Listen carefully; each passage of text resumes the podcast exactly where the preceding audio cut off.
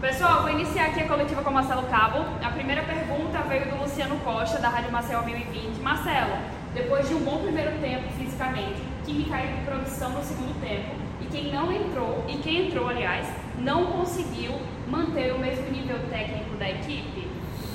Boa noite, Luciano. Boa noite a todos. É, realmente, acho que resumiu bem o que foi o jogo. Nós tivemos um grande primeiro tempo. É, com duas sessões de treinamento, a gente já conseguiu implementar filosofia, uma ideia, dando continuidade ao trabalho que o Alan já vinha fazendo. Tanto que o nosso gol saiu de uma marcação-pressão que a gente treinou ontem bastante. É, me preocupou muito a queda de rendimento físico da equipe. Eu acho que a gente não conseguiu manter a intensidade no segundo tempo que a gente teve até os 40, 35, 40 do primeiro tempo. Para quem me conhece sabe que a minha equipe é uma equipe que vai jogar assim, sempre jogou assim para frente, para cima, marcando alto, pressionando o adversário. Só que quando você tem um déficit físico, que a força começa a diminuir, você começa a permitir espaço ao adversário. Foi o que aconteceu e acabamos tomando um gol de uma jogada que a gente viu no vídeo, a gente trabalhou, que é, uma, é um mérito do CSA, aquela infiltração dos seus méritos pela direita. Conseguimos bloquear ela quase todo o jogo, mas clássico é isso. Se você piscar, tiver um descuido, você acaba pagando preço. Então foi um empate. Eu acho que o empate foi justo pelo que o jogo apresentou eu só fico triste de não sair com a vitória, primeiro para presentear o nosso torcedor e segundo pela entrega desses jogadores. Eu tenho certeza que o nosso torcedor sai, sai muito satisfeito, no final do jogo aplaudiu a equipe pela entrega dos jogadores, pelo espírito de luta, honrar a camisa do CRB. E quando eu estiver comandando o CRB, o DNA vai ser esse.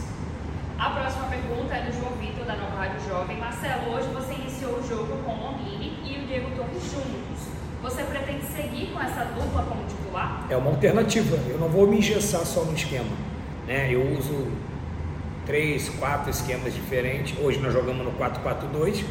Né? Eu, eu, gosto de usar o 4-2-3-1, né? variando lá no, no 4-1-4-1. Né? Então, é, é, pela análise, pelo estudo que eu fiz é, é da equipe do CSA e meus companheiros, entendemos que a gente é, é, jogando no 4-4-2 a equipe ia se portar melhor. E foi muito bem no primeiro tempo, até onde a gente estava com o tanque cheio e a gasolina aditivada. Depois abaixou um pouquinho, né? E aí a gente sofreu um pouquinho. O, CSA fisicamente foi melhor no segundo tempo. Tentei trocar, tentei repaginar o Jean Patrick no Martin, né? Tentei trocar os extremos para que a gente pudesse ter mais saída, mais. A gente estava muito amassado ali. E aí depois que a gente fez as trocas, tecnicamente não melhorou, mas fisicamente melhorou. A gente conseguiu igualar o jogo os 30 minutos, entre 25 e 30 até o final do jogo. O CSA teve chance, nós tivemos chance até de, de, de sair vitoriosos, mas é, é, não fica de todo ruim pela circunstância da competição. Pegamos, o CRB pegou três adversários, que, que é o Sport, é, é, é o CSA e o Campinense fora, somamos quatro pontos, e agora a gente tem que fazer uma sequência de duas vitórias nos próximos adversários. A próxima pergunta é do Bruno Protásio, da Rádio Pajussara. Marcela, a parte física do CRB é uma preocupação? Só para certificar aqui, são cinco pontos, né? Eu falei quatro. Fizemos cinco pontos em três jogos com dois adversários de Série B direto. Preocupa, preocupa. Fiquei um pouco preocupado com a, com a queda de rendimento físico da equipe no final do primeiro tempo e todo o segundo tempo. Então, a gente vai sentar, a gente vai entender o porquê que isso aconteceu. Né? Eu tenho o relatório já da, da comissão permanente eu já, eu já podia subentender que isso poderia acontecer, por isso que eu tentei entrar com uma formação um pouco mais compacta, mais equilibrada no 4-4-2. E agora a gente, a partir de amanhã, a gente vai reunir na representação e vamos ver o que, que a gente pode é, pensar de planejamento para melhorar, principalmente o nível de força da equipe que caiu muito no segundo tempo. Próxima pergunta, Rafael Alves, Gazeta Web. Marcelo, parabéns pelo primeiro. É, o empate é sempre esperado em um clássico dessa magnitude. O CRB de hoje é muito diferente do último CRB que entrou em campo no primeiro jogo contra o CSA. O que você percebeu sobre o elenco e o que você ajustou para encontrar uma equipe mais ofensiva e menos neutra em campo? Mudamos principalmente a atitude, é o que eu falei para eles. É, eles não esqueceram de jogar futebol. Né? A gente, a gente é, criou uma plataforma de jogo para esse jogo e o que eu cobrei para eles é que quando se joga um clássico, mexe com o Estado, mexe com a multidão, a gente tem que ter um algo mais, a gente tem que ter. E aquilo que eu falei na minha coletiva de apresentação, que eles iam colocar o calção no chão, eles iam ralar o calção no chão, eu tenho certeza que a nossa torcida viu isso. Brilho, entrega, disposição. E esse vai ser o DNA do Marcelo Cabo em toda a temporada. Alguns momentos vai dar certo, outros não, mas a gente vai trabalhar em cima desse perfil que o nosso torcedor viu hoje. Próxima pergunta, Rodrigo Veridiano, na rede oficial. CRB entrou diferente, como você disse na coletiva de apresentação. Destaque o que o time fez de melhor e o que precisa ser ajustado. Principalmente entenderem nesses dois treinamentos o que eu precisava implementar um pouco de filosofia, né? A marcação linha alta, a marcação pressão, tentando, tentando jogar, colocar o Diego e o Longini um pouco mais perto do Anselmo Ramon. O Anselmo fez uma grande partida porque ele teve aproximação para jogar com ele, por isso o objetivo do Longini e o, e o Diego, né, com os meias atacantes jogando um pouco mais perto, gerando o corredor para o Romão e para o e pro, e pro nosso lateral direito, Reginaldo. Então, assim, funcionou até onde a gente teve né, combustível, gasolina, perna forte. E aí depois foi a nossa marcação, a pressão, ela começou a diminuir, que era automático isso. E acabou que a gente é, tivemos que baixar um pouquinho a linha, natural, inerente à minha, à minha vontade, inerente à minha oportunidade. Baixou um pouquinho a linha e a gente acabou, no final, tendo ali que, que, que repaginar a equipe, né, colocar novos jogadores para que a gente pudesse subir essa marcação que a gente estava sofrendo um pouco. Então, assim, de bom, teve que eles entenderam já, dois, duas sessões de treinamento curta, o que eu quero. Né? Fizemos um gol de uma marcação que a gente treinou bastante ontem, a marcação pressão de linha alta. Né? Tomamos um gol onde a gente exa exaustivamente comunicamos dentro do campo, fora do campo, no intervalo. Mas clássico é assim, se você cochilar, se você. É, tivemos um erro no jogo todo, culminou no gol do adversário, por isso nós não levamos a vitória. Mas por isso que é clássico, um jogo de 50% de oportunidade de ganhar o jogo para cada um. Mas eu saio muito satisfeito do que a equipe entregou hoje, principalmente o espírito de luta. Penúltima pergunta já, Iverson Fernandes da Rádio CBN. No primeiro tempo, o CRB fez algo que não costuma fazer, marcar pressão na saída de bola do time adversário. Mas no segundo tempo, o time conseguiu, não conseguiu repetir a performance física e caiu em rendimento. Na sua esse é o principal problema diagnosticado até agora?